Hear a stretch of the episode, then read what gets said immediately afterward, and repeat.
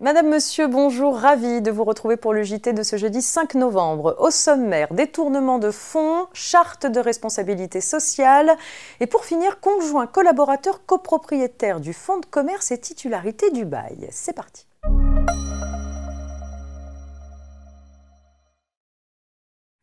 Et c'est une petite histoire de détournement de fonds qui ouvre cette édition. Pour mémoire, les détournements de fonds qui constituent pour leur auteur une source de profit ne se rattachant pas à une autre catégorie de revenus sont imposables dans la catégorie des bénéfices non commerciaux ou BNC. Dans une affaire récente, un détournement de fonds de 55 000 euros avait été révélé lors de l'ouverture d'une information judiciaire pour abus frauduleux de l'ignorance et de la faiblesse d'une personne âgée.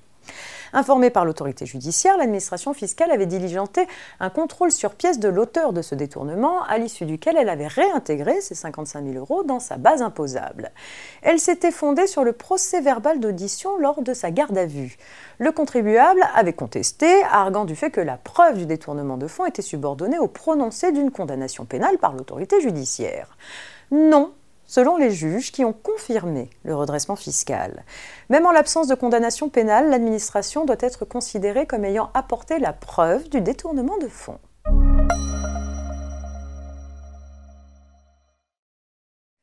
La loi d'orientation des mobilités du 24 décembre 2019 a incité les plateformes numériques de transport ou de livraison comme Uber ou Deliveroo à mettre en place des chartes de responsabilité sociale. Ces chartes doivent prévoir des engagements en matière de conditions de travail en faveur de leurs collaborateurs, conducteurs de VTC ou livreurs. Il s'agit d'une faculté, pas d'une obligation. Un décret précise que la plateforme qui conclut une charte doit la déposer auprès de la Direction générale du travail sur support électronique par Internet. Il indique également à quelles conditions la plateforme peut demander l'homologation de sa charte par l'administration et il spécifie les mesures de publicité à prendre une fois cette homologation obtenue.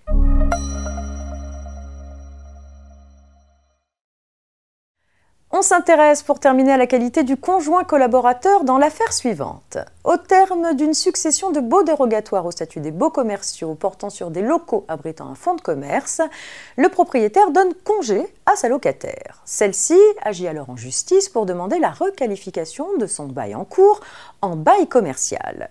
Le conjoint de la locataire intervient à l'instance. Marié sous le régime de la communauté légale, il est copropriétaire du fonds de commerce. À ce titre, il veut appuyer la demande de requalification. De plus, il prétend être en sa qualité de conjoint collaborateur co-titulaire du bail. À tort, selon la Cour de cassation l'épouse locataire est seule titulaire du bail des locaux dans lequel est exploité le fonds de commerce. En effet, d'une part, le fait qu'un fonds de commerce est un bien commun aux époux est sans incidence sur la titularité du bail commercial qui n'a été consenti qu'à un seul des époux. D'autre part, le statut de conjoint collaborateur du mari ne fait pas non plus de lui le co-titulaire du bail. Par conséquent, il ne peut intervenir à l'instance, bien que copropriétaire du fonds de commerce et conjoint collaborateur de la locataire, il n'a pas son mot à dire sur le sort du bail. C'est la fin de ce JT. Bonne journée à demain vendredi pour un dernier JT avant le week-end.